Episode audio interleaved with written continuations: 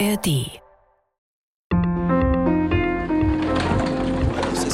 Hier ist der Weltspiegel Podcast, unser Blick in die Welt mit den Auslandskorrespondentinnen und Korrespondenten der ARD.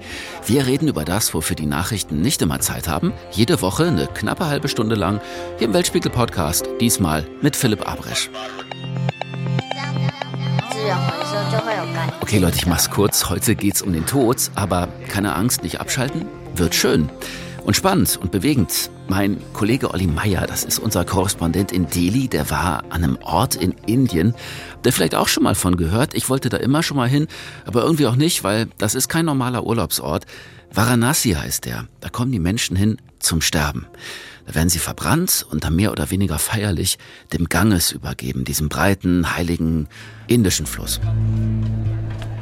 Ich besuche den Ort, an dem in Varanasi die meisten Leichen verbrannt werden. Das Manikarnika Ghat. Was ich sehe, überfordert mich im ersten Moment. In jedem Haufen liegt eine Leiche, die gerade verbrennt. Ich trage dieses Tuch, weil dieser Geruch, dieser Leichengeruch mir einfach in die Nase steigt und es ist einfach, ich kann es nicht beschreiben, es ist surreal hier. Der Tod ist hier für mich und für alle anderen deutlich sichtbar. Anders als in Deutschland werden hier brennende Körper, Organe oder verkohlte Gliedmaßen nicht versteckt. Es ist, es, ist schwer, es ist schwer, das anzugucken. Ich weiß auch nicht, welche Bilder wir zeigen können davon. Ich finde es krass, dass wir das jetzt hier einfach so sehen können. Olli hat einen Film gemacht, eine Weltspiegel-Doku. Und ein total beeindruckender Film, weil, ja, klar, es geht um den Tod, ums Sterben, aber in diesem Film, da ist Olli was total Schönes gelungen. Nämlich zu zeigen, wie es Menschen schaffen, am Ende eines langen Lebens keine Angst mehr zu haben vor dem Tod und ihn zu feiern als etwas, was auch zum Leben dazugehört. Erzählt er uns heute von im Weltspiegel Podcast. Bin schon gespannt drauf.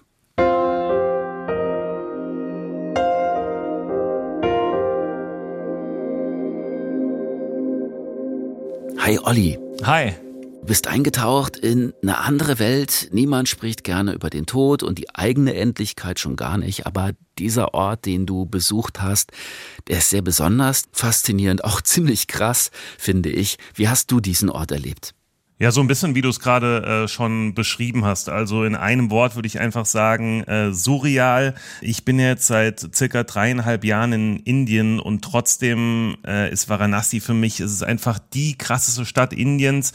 Man muss sich das so vorstellen, dass es wirklich alle Sinne überfordert, also auch meine Sinne. Das, das Riechen, es liegt ein ganz besonderer Ruch einfach von dem Verbrennen von Menschen dort in der Luft. Es ist sehr, sehr laut, es ist äh, sehr, sehr hektisch. Es sind äh, viele, viele Leute auf der Straße im Ganges, sie waschen sich dort. Also es ist wirklich ein, ein ganz, ganz besonderer Ort und äh, den kann man auch nur ganz schwer in Worte fassen. Ich hoffe, dass ich das in der Doku ganz gut rübergebracht hat, wie dieser Ort tickt. Aber ich kann wirklich nur jedem ans Herz legen, der mal eine Indienreise macht, dass man mal einen kurzen Abstecher dorthin macht, um diesen Ort mal mit eigenen Augen zu erleben. Komm, wir hören mal rein in deinen Film.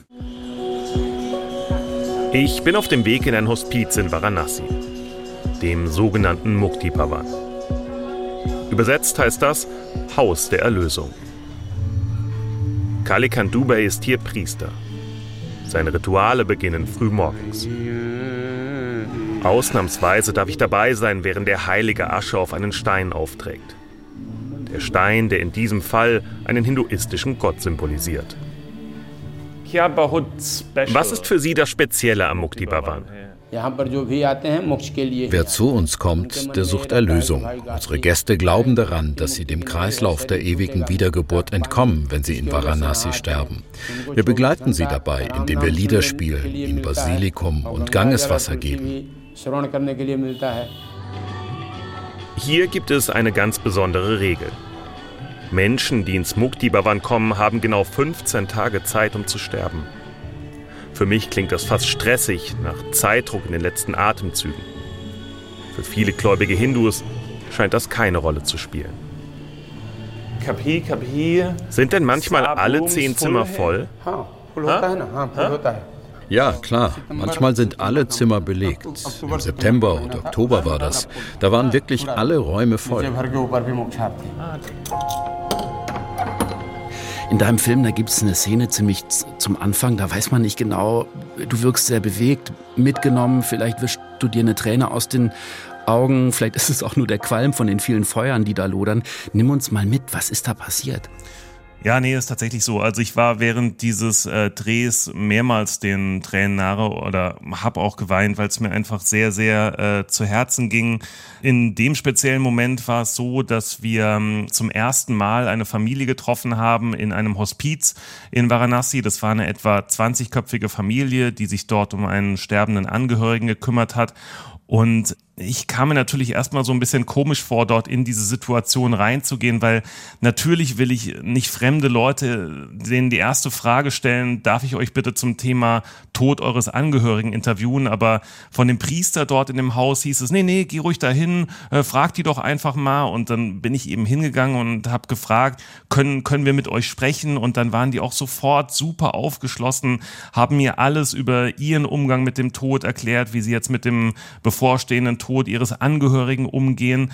Und ja, diese, diese ganze Situation, auch wenn ich jetzt äh, drüber spreche, also es macht mich wirklich emotional, weil ich fand es so schön, wie diese Menschen gerade kurz davor sind, wirklich jemanden zu verlieren, der ihnen sehr, sehr lieb ist. In dem Fall war es ihr Vater und trotzdem noch bereit waren, mit mir so nett und so tiefgehend zu sprechen. Und das hat mich in dem Moment einfach total berührt.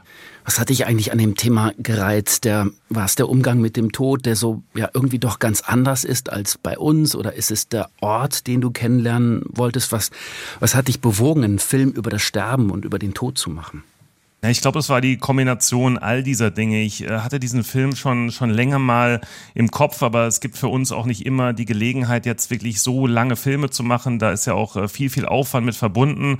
Und ich fand, äh, dieser Film hat es einfach verdient, dass man sich länger dem Thema widmet, um da einfach einzutauchen. Und bei mir ist es ja so, ich musste mich äh, selber schon vor ein paar Jahren mit dem Thema Tod auseinandersetzen. Meine, meine Mutter ist gestorben und ich hatte da einfach auch ein sehr, sehr eigenes Interesse daran zu sehen, wie die Menschen äh, dort in Varanasi mit dem Tod umgehen, weil ich schon gehört habe eben, dass es ganz, ganz anders sein soll, dass dieser Umgang viel, viel positiver sein soll. Und das hat mich eben sehr, sehr an dem Thema gereizt. Und ähm, ja, deswegen äh, haben wir diesen Film gemacht. Hm, Varanasi in Indien. Wo liegt dieser Ort eigentlich und wie kommt man dahin? Der liegt in Uttar Pradesh, eher im, im Norden ähm, Indiens. Äh, wir sind ja in, in Neu-Delhi stationiert. Wir fliegen dorthin. Das ist auch gar kein so langer Flug, also anderthalb Stunden ungefähr. Dann, dann ist man dort und auf jeden Fall eine sehr, sehr, sehr, sehr volle Stadt, eine sehr, sehr wuselige Stadt. Es kommen wirklich viele, viele Pilger dorthin. Gerade in der Zeit, in der wir dort waren, im November, gab es auch viele Feste noch in Varanasi. Dann war die Stadt äh, besonders voll. Also es ist wirklich schon eine, eine sehr, sehr eindrückliche Stadt. Olli, nimm uns mal mit. Warum ist das überhaupt die Stadt der Toten, Varanasi? Warum kommen Menschen dorthin, um gerade dort die letzten Tage ihres Lebens zu verbringen? Welche Vorstellung verbirgt sich dahinter? Also das hat natürlich viel mit dem Glauben der Menschen hier zu tun. Ich muss vorweg sagen, ich bin kein Religionsexperte. Also wenn nicht hier, ich, wenn nicht alles ganz genau bis ins kleinste Detail stimmt, dann muss ich, muss ich mich hier schon entschuldigen. Aber es ist auf jeden Fall so, dass ähm, das ein sehr, sehr heiliger Ort äh, für den Hinduismus ist. Das hat auch viel mit dem Fluss zu tun. Äh, Varanasi liegt ja am Ganges und für Hinduisten ist es so, dass im Ganges, es ist quasi die personifizierte Göttin Ganga, die Hinduisten glauben ja an mehrere Götter. Außerdem glauben sie daran, äh, dass der äh, wichtige Hindu-Gott Shiva diese Stadt äh, beschützt und deswegen hat sie eben einen, einen heiligen Status im Hinduismus. Es ist so, dass die Hinduisten daran glauben, dass wer ein Bad im, im Ganges nimmt, der kann sich quasi von Sünden reinwaschen. Viele Menschen glauben daran, dass wenn sie einen Schluck des Wassers des Ganges trinken, dass sie dann von Krankheiten geheilt werden. Dieses Wasser kann man zum Beispiel Beispiel auch abfüllen in Flaschen, kannst mit nach Hause nehmen, als Weihwasser benutzen. Wir haben das auch beobachtet bei äh, dem Menschen, der im, ins Hospiz gekommen ist, dem wird dreimal am Tag äh, Gangeswasser wirklich in den Mund getröpfelt. Also dieser ganze Ort, diese umgibt wirklich eine unglaubliche Aura und die Menschen wollen eben deshalb in Varanasi sterben, weil sie sagen, wer hier in Varanasi stirbt und da vielleicht ist es auch nochmal wichtig zu erwähnen, es gilt also wirklich, das habe ich nochmal explizit nachgefragt bei vielen Leuten, bedeuten. Es gilt, wer das Stadtzeichen von Varanasi also überquert und wer dann dort stirbt, der hat also die Möglichkeit, dann Erlösung zu erlangen. Ähm, daran glauben übrigens auch nicht alle. Es gibt verschiedene Untervarianten noch des Hinduismus, aber die Leute, die eben explizit dort nach Varanasi kommen, die glauben daran, dass wer dort stirbt, der erlangt Erlösung, der wird nicht mehr wiedergeboren. Das ist das ultimative Ziel. Du warst auch in einem Hospiz. Erzähl mal, wie muss ich mir dieses Hospiz vorstellen? Ist das ein schöner Ort zum Sterben? Ja, gute Frage. Als ich mir dieses Hospiz zum ersten Mal angeschaut habe und diese kargen Zimmer gesehen habe, ähm, das sage ich auch im Film, ähm, da sage ich auch, dass es für mich schwer ist zu verstehen, wie man genau dort sterben kann. Und ich will jetzt noch nicht den ganzen Film natürlich vorwegnehmen, weil ich natürlich auch will, dass die Leute sich diesen Film anschauen. Aber ich durchlaufe da auch durchaus eine Entwicklung, dass ich ähm, immer mehr verstehe, äh, warum Menschen genau da sterben wollen. Und damit hat auch viel zu tun, die, wie die Atmosphäre dort im Hospiz ist. Die Menschen singen dort, es gibt dort eine echte Gemeinschaft und für mich war es so, dass ich da wie in so eine Art äh, Trance auch, auch gekommen bin und ja, ich glaube, äh, gegen Ende des Films konnte ich dann immer besser verstehen, warum die Menschen tatsächlich dorthin gekommen sind, um zu sterben. Varanasi liegt am Ganges, hast du gerade schon gesagt. Die Inder haben ein ganz anderes Verhältnis zum Ganges als, sagen wir mal, hier die Hamburger zur Elbe. Worin liegt eigentlich die Faszination dieses Ortes? da kommen wir natürlich sehr starkes rein in die, in die hinduistische Religion, die für mich immer noch nach dreieinhalb Jahren sehr, sehr komplex ist. Also, wie gesagt, im Grundsatz ist es so, Hinduisten einer speziellen Glaubensrichtung sehen im Fluss eine personifizierte Göttin. Sie sagen außerdem, dass äh, der Ganges irgendwann vom Himmel gefallen sei, dass der Gott Shiva ihn mit seinen Haaren aufgefangen hätte und ihn in ruhige Bahnen geleitet hätte und so Indien erstens vor dem Ertrinken und zweitens vor dem Verdursten gerettet hätte und dass sie sagen, dass Shiva immer noch über diese Stadt Varanasi wacht und deshalb hat diese Stadt eben eine ganz besondere Bedeutung. Ich würde sagen, sie ist die, sie ist die heiligste Stadt Indiens und für viele ist es eben das Ziel, dann dort zu sterben. Wer einen Film über die Stadt der Toten macht, der trifft irgendwann ja auch die Menschen, die sterben. Wirst du uns gleich noch von erzählen. Lass uns erstmal in die Stadt gucken. Entlang des Ganges brennen Feuer. Scheiterhaufen stehen in Flammen. Das war für dich, glaube ich, schon auch ein ziemlich eindrückliches Erlebnis, da zu stehen. Richtig? Ja, auf jeden Fall. Also aufgrund von mehreren Faktoren. Erstens mal natürlich der rein körperliche Faktor, ähm, wo ganz, ganz viel Rauch ist. Es ist einfach sehr, sehr schwierig äh, zu atmen. Ich habe mir dann auch so ein kleines äh, Tuch umgebunden, damit man nicht diesen ganzen Rauch äh, einatmen muss. Der Rauch, der, der auch ja eine ganz besondere Geruchsnote dann in dem Fall hat, weil man eben direkt an diesen brennenden Körpern steht. Und beachtlich fand ich aber, dass es natürlich für mich und für meinen Kameramann was ganz, ganz Besonderes Besonderes war und irgendwie aber dieses normale Leben drumherum geherrscht hat. Ähm, was mich auch besonders beeindruckt hat, ist, wie die Menschen dort mit dem Tod ihrer eigenen Angehörigen umgegangen sind. Also erstmal muss man wissen, es sind meistens äh, Männergruppen. Traditionell ist es eigentlich so, dass keine Frauen dort bei der Bestattung dabei sind, sondern es waren meistens reine Männergruppen. Und ich fand es erstaunlich, wie sehr viele von diesen Menschen ihre Trauer auch kontrolliert hatten. Also es gibt natürlich auch Menschen, die weinen, aber viele spulen dieses Ritual, sage ich mal, recht sachlich ab, was auch damit zu tun haben kann, dass die Menschen eben viel mehr Positives im Tod sehen als wir, dass, dass sie eben daran glauben, dass dieser Mensch jetzt nicht mehr wiedergeboren wird und Erlösung erhalten wird und sie sich quasi es schon in diesem Moment schaffen, für den Menschen zu freuen. Aber ich habe trotzdem immer wieder gedacht, wenn ich jetzt da sehen würde, wie meine Mutter oder mein Vater vor meinen Augen zu Asche verbrennt, wie man das aushält, so, so, so sachlich zu sehen, das fand ich auch wirklich, wirklich beeindruckend. Und, und, und als ich dann da gestanden habe, es gibt, glaube ich, auch eine Situation im Film, wo ich dort stehe und, und wirklich mit den Tränen kämpfe, da habe ich selber auch nochmal, ähm, ja, an den Tod, an den Tod meiner Mutter gedacht und gedacht, wow, wenn ich das jetzt sehen müsste, ich könnte es kaum aushalten. Man sieht es dir an im Film, wie sehr dich das bewegt. Bei uns in Deutschland findet der Tod ja eigentlich öffentlich kaum statt. Und hier in Varanasi, da lebt eine ganze Stadt vom Tod. Die Toten werden öffentlich bestattet, verbrannt. Und da leben ja auch viele Menschen von, vom Tod. Du hast so jemanden getroffen, ne, der diese Feuer entfacht. Kannst du mal beschreiben, wie das war, ihn zu treffen und bei der Arbeit zu begleiten?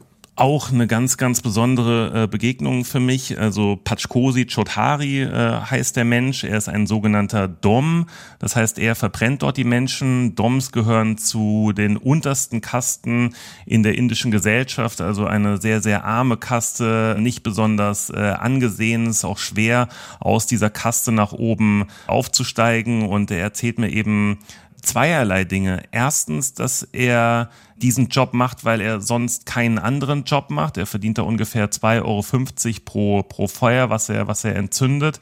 Äh, gleichzeitig ist er aber auch irgendwo stolz auf seinen Job, weil das ja auch eine sehr, sehr ehrenvolle Aufgabe ist. Also ich war wirklich extrem beeindruckt von dem, was er tut, einfach weil es ja auch unglaublich heiß dort ist. Als, als wir jetzt dort waren im November, da ging es sogar noch von den Temperaturen. Da war es vielleicht, also abseits von den Feuern, 25 bis 30 Grad. Und im Sommer ist es da aber teilweise bis zu 45 Grad. Und er steht trotzdem dort acht Stunden an diesen, an diesen Feuern herum. Und wer, wenn er keine Feuer macht, taucht er noch in den Ganges ein dort, wo die Asche der Verstorbenen ähm, hineingeworfen wird. Er taucht dort noch nach Wertgegenständen, zum Beispiel nach Ketten oder Ringen, die noch ein bisschen Geld geben, in dieser ja für mich völlig verdreckten äh, Brühe. Also sehr, sehr eindrückliche Begegnung und äh, wirklich absolut Riesenrespekt, wie er das Tag für Tag erträgt. Komm, wir hören mal rein. Pachkosi Chotari verbrennt die Leichen. Es ist sein Beruf. Wie und wann haben Sie mit diesem Job angefangen? Ich bin jetzt 33 Jahre alt. Zum ersten Mal war ich hier mit 13. Da habe ich vielleicht vier bis fünf Leichen pro Jahr verbrannt. Später wurden es dann immer mehr. Ich habe die Toten im Ganges gewaschen. Damals sah es hier noch ganz anders aus. 13 Jahre. Als ich in der siebten Klasse war, hat Patschkosi hier also bereits Körper verbrannt. Gut drei Stunden dauert es, bis ein Leichnam verbrannt ist. Für uns ist das alles hier Routine. Also ganz normal für Sie? Ja, eine Gewohnheit, aber wir behandeln die toten Körper weiter wie Menschen und wir sprechen sogar mit ihnen. Die Toten, erklärt mir Patschkosi, sollen hier schließlich in Würde bestattet werden.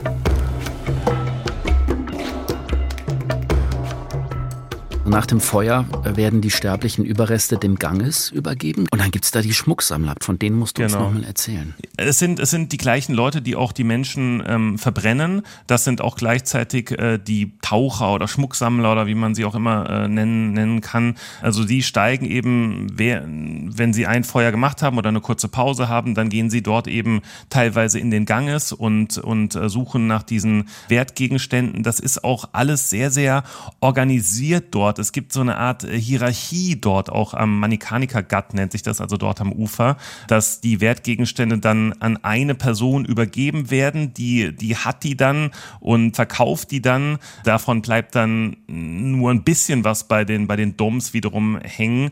Also da gibt's schon durchaus dubiose Strukturen dort am Gut und es ist wirklich ein, ein, ein sehr, sehr harter Alltag. Drei Wochen bist du in Varanasi und eines Morgens bekommst du eine Nachricht des Hospiz. Ein neuer Gast ist gekommen. Ja, mitten in der Nacht für mich, 4.30 Uhr, 5 Uhr morgens oder so ungefähr klingelt das Hoteltelefon. Äh, ja, wir, wir sollen jetzt sofort kommen, ein, ein Gast ist angekommen, weil wir ja auch die Idee hatten, eben einen dieser Gäste zu begleiten für unseren Film. Und für mich war es eine ganz, ganz schwierige Situation, dann dorthin zu fahren und dieser erste Kontakt mit den Menschen dort, weil es ist ja wirklich nichts, was man besonders gerne macht, jetzt zu einem zu, zu einem Sohn hinzugehen, dessen Vater gerade im Sterben liegt und zu sagen, pass auf, wir drehen gerade einen Film hier über Varanasi, wir wollen verstehen, wie der Umgang hier mit dem Tod gelebt wird. Und die waren aber wirklich vom ersten Moment an, das hat, und das fand ich wirklich so, so toll und so nett, vom ersten Moment an uns so aufgeschlossen gegenüber und haben sich bedankt, dass wir gekommen sind, dass wir ihnen diese Zeit widmen. Und das, äh, ich glaube, das hat mich auch so überwältigt, dass die sich bei uns bedankt haben, wo ich mich natürlich bei Ihnen bedanken wollte. Ja, mich hat es auch beeindruckt, wie nah du dieser trauenden Familie gekommen bist und sie dich herangelassen haben. Da waren ja auch zum Beispiel Kinder dabei und es war ja gar mhm. nicht nur traurig. Ne? Also mhm. ich machte auch ja. zwischendurch eine sehr gelöste Atmosphäre, also eine feierliche, so ein, so ein, es gab so, ein, so, ein, so eine feierliche Stimmung, hatte ich auch den Eindruck. Genau, der, der, der eine Sohn sagt mir ja auch im, im Interview, dass der Tod für sie ein Fest ist und sie den Tod äh, zelebrieren. Und genau so hatte ich auch den Eindruck, wie du es gerade gesagt hast. Auf der einen Seite die Trauer, dass man jetzt bald einen geliebten Menschen verlieren wird. Auf der anderen Seite auch das ganz normale Leben mit den Kindern, die ganz normal gespielt haben, die natürlich auch noch zu jung sind, um das jetzt alles im Detail zu verstehen. Aber auf der anderen Seite auch diese Gelassenheit und diese äh, Dankbarkeit, würde ich es jetzt mal nennen, dass man so eine schöne Zeit mit diesem Menschen verbringen durfte und dass ich hatte irgendwie den Eindruck, die waren so mit sich im Reinen und mit der Situation, dass man eben bald diesen Menschen verliert und dass es für ihn das Beste ist, was ihm passieren kann, dass er jetzt äh, hier in Varanasi stirbt und das, das fand ich, fand ich persönlich wirklich sehr, sehr schön. Das hören wir uns nochmal an. In der Nähe des kranken Mannes spielen die Kinder. Die Atmosphäre ganz anders, als ich sie mir vorgestellt habe. Ich frage Kalikan Dubey, den Priester im Haus, ob vielleicht genau dieser Gegensatz das Leben ausmacht. Is that what life is about for you? Life and death so close to each other? Ja, so ist das Leben. Hier kommen Menschen hin, bei denen die Ärzte gesagt haben, dass sie nichts mehr für sie tun können. Ihr letzter Wunsch ist es, zu Gott zu kommen. Wer in Varanasi stirbt, der kann sich glücklich schätzen.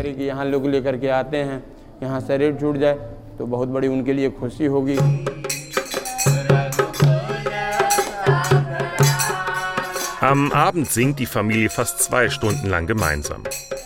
Sie preisen dabei verschiedene Hindu-Götter. Je mehr Zeit vergeht, desto besser verstehe ich, warum Menschen genau hier sterben wollen. Denn statt Angst vor dem Tod spüre ich vor allem Liebe und Dankbarkeit für das gemeinsam Erlebte. Für viele Menschen in Indien ist ja schon das Leben eine schwere Bürde, das Überleben. Auch das hast du in Varanasi erlebt, richtig?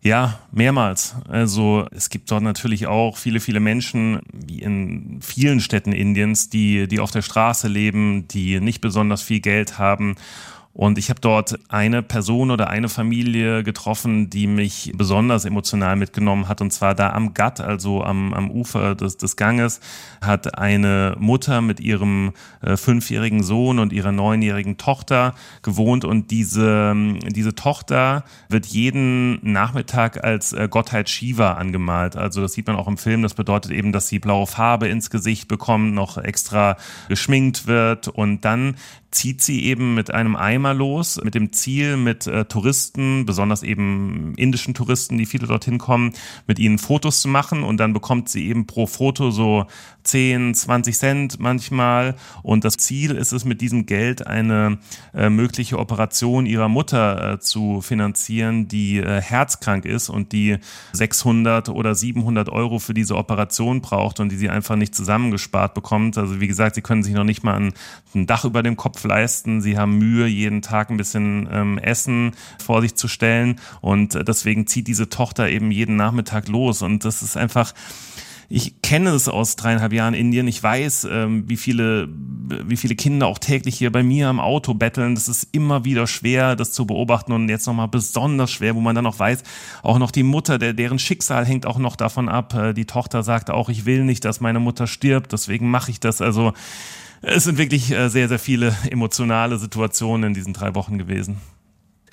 Manche kommen nach Varanasi zum Überleben, die anderen zum Sterben. Wenn's Nacht wird, da lodern die Feuer auf den Scheiterhaufen nochmal doppelt hell. Das sieht man in deinem Film. Beeindruckende Bilder, finde ich wirklich. Es war, das war sogar, glaube ich, der erste Tag. Wir waren da, wir haben ein Boot genommen, äh, sind dann dort dorthin gefahren an das Ufer, dort, wo die meisten Menschen verbrannt werden, am Manikanika Ghat Und ja, ganz spezieller Moment und wir waren alle, alle überwältigt von der Situation. Wir konnten es auch gar nicht so richtig in Worte fassen. Ich glaube, ich habe probiert, da ein paar Aufsager vor dem Feuer zu machen.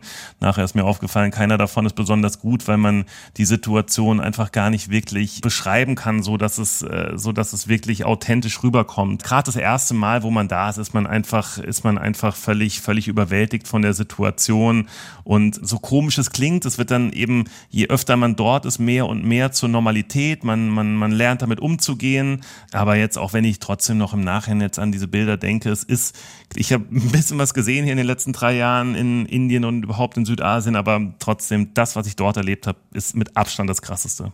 Und dann ist der Mann gestorben, den du im Hospiz getroffen hast. Wie hat sich die Familie verabschiedet? In der Zeremonie, die ich eben schon mal gerade so ein bisschen beschrieben hatte, die Frauen bleiben traditionell eher zu Hause, die sind im Hospiz zurückgeblieben äh, und die ganz kleinen Kinder, aber der Sohn, ich glaube um die zehn Jahre alt oder so, der ist mit den, mit den ganzen Männern dann, dann losgezogen durch die ganze Stadt. Trommler sind, sind dabei. Es wird dann wirklich durch die Straßen Varanasis gelaufen, also jeder kann den, kann den Toten auch sehen. Bei uns war es auch so, dass er gar nicht abgedeckt war, das Gesicht war nicht abgedeckt, man konnte also noch das Gesicht sehen und dann ähm, kommt man quasi irgendwann an äh, dort an dem, an dem Platz, wo, wo die Leichen äh, verbrannt werden und dort gibt's dann nochmal verschiedene Rituale. Also erstens ist es so, dass mindestens der älteste Sohn der Familie lässt sich äh, die Haare abrasieren als Zeichen der Trauer. Es können auch noch mehr männliche ähm, Verwandte machen, aber vor allen Dingen der älteste Sohn. Dann muss äh, Brennholz organisiert werden. Dann werden noch die ganzen Klamotten des Verstorbenen mitgenommen, weil man sagt, es bringt Unglück, wenn die dann in der Familie bleiben. Also es gibt, es gibt, ich habe jetzt noch ganz, ganz viele Rituale vergessen, die auch noch passieren. Also es ist eine ganz, ganz feste Abfolge von Dingen, die dort passiert. Im Anschluss kommt dann eine 13-tägige Trauerphase zum Beispiel, nachdem die Leiche verbrannt wurde. Also das ist für Menschen, die nicht aus dieser Religion kommen, erstmal erstmal schwierig zu verstehen. Aber ich glaube, es sind dann auch Rituale, die diesen Menschen in der Situation auch viel Halt geben. Mit dem Tod sollte man sich anfreunden, sagt einer in deinem Film. Ja, fand ich ein sehr schönes Zitat. Ist auch bei mir hängen geblieben, dieser Satz, weil äh, ja, da, damit, damit hatte ich so ein bisschen Probleme damals, weiß ich noch, als ich meine Mutter verloren habe, genau das zu tun, sich mit ihrem Tod äh, anzufreunden. Und das fand ich wirklich ein, ein der, der, ist, der ist so stark bei mir hängen geblieben, dieser Satz, weil wenn, wenn man drüber nachdenkt, finde ich, hat, hat er einfach recht. Man muss ihn einfach akzeptieren, den Tod, und, und warum sich dann nicht mit ihm quasi auch gleichzeitig anfreunden. Das, das ist ein, eines der Dinge, die mir wirklich hängen geblieben sind. Ja. Drei Wochen warst du in Varanasi, Olli. Was hast du über den Tod gelernt und was auch übers Leben? Ich habe vor allen Dingen gelernt, lockerer mit dem Tod umzugehen, ihn, wie du es gerade schon gesagt hast, ihn so ein bisschen als Freund zu betrachten, ihn deutlich positiver äh, anzunehmen, ihn, ihn als Teil des, Teil des Lebens zu sehen. Ich weiß noch nicht, wie mir das dann gelingen wird, wenn irgendwann wieder eine geliebte Person von mir sterben wird. Ich hoffe, dass ich dann in dem Fall besser darauf vorbereitet bin und dass ich wirklich vieles von diesem Umgang, den die Menschen dort haben, äh, mitnehmen kann. Und ich habe vom Leben auch gelernt, es, ja, es, es noch mehr zu genießen, denn auch das können, können die Menschen dort teilweise besser. Sie haben wirklich deutlich, deutlich weniger finanzielle Mittel als wir zur Verfügung, leben in einfachsten Verhältnissen und trotzdem habe ich den Eindruck, dass viele Menschen dort in Varanasi wirklich authentisch glücklich sind und äh, das habe ich mir auch nochmal vorgenommen, einfach sich auch für die kleinen Dinge zu bedanken, die kleinen Dinge wertzuschätzen und auch das will ich für mein Leben auf jeden Fall mitnehmen. Vielen Dank, Oliver Meyer. War ein super Gespräch und ich glaube, ich werde noch ein bisschen länger drüber nachdenken. Sehr gerne. Vielen Dank für die Zeit. Wem es von euch vielleicht genauso geht, dann schaut doch mal in die ARD Mediathek. Da gibt's Ollis Film, Weltspiegel-Doku, Varanasi, die Stadt des glücklichen Todes. Ich habe ihn schon geguckt und mir sind ein paar richtig starke Szenen und Bilder hängen geblieben. Zum Beispiel das von der neunjährigen Kaya, die mit einem durch und durch blau geschminkten Gesicht und goldenem Schmuck als Lord Shiva zwischen diesen Toten und Trauernden und den brennenden Scheiterhaufen umhergeht, sich fotografieren lässt und mit diesen paar Münzen, die sie da verdient, ihrer Mama eine Operation bezahlen will wirklich sehr anrührend. Also ARD Mediathek, die Stadt des glücklichen Todes angucken. Und diese Empfehlung habe ich auch noch für euch. Hallo, ich bin Ingo Zamperoni, Moderator der ARD Tagesthemen und zusammen mit meiner amerikanischen Frau Jiffer Host des Podcasts Amerika, wir müssen reden. Und da gibt's eine Menge zu besprechen in diesem Superwahljahr. Wir sagen euch zum Beispiel, was dahinter steckt, wenn Donald Trump über die NATO-Länder in Europa herzieht oder warum er jetzt goldene Turnschuhe rausbringt. Und warum selbst Talkmaster Jon Stewart Witze über das Alter von Joe Biden macht. Ihr lernt bei uns viel über das politische System Amerikas und wir lachen auch gerne über die vielen kulturellen und sprachlichen Unterschiede zwischen unseren beiden Heimaten USA und Deutschland. Amerika, wir müssen reden, findet ihr alle zwei Wochen in der ARD Audiothek und überall, wo ihr gerne Podcasts hört. Hört doch mal rein. Das war's von uns vom Weltspiegel Podcast. Vielen Dank fürs Zuhören, fürs Liken, Abonnieren, Teilen, sagen Nicole Büllhoff, Philipp Weber und ich, Philipp Abresch.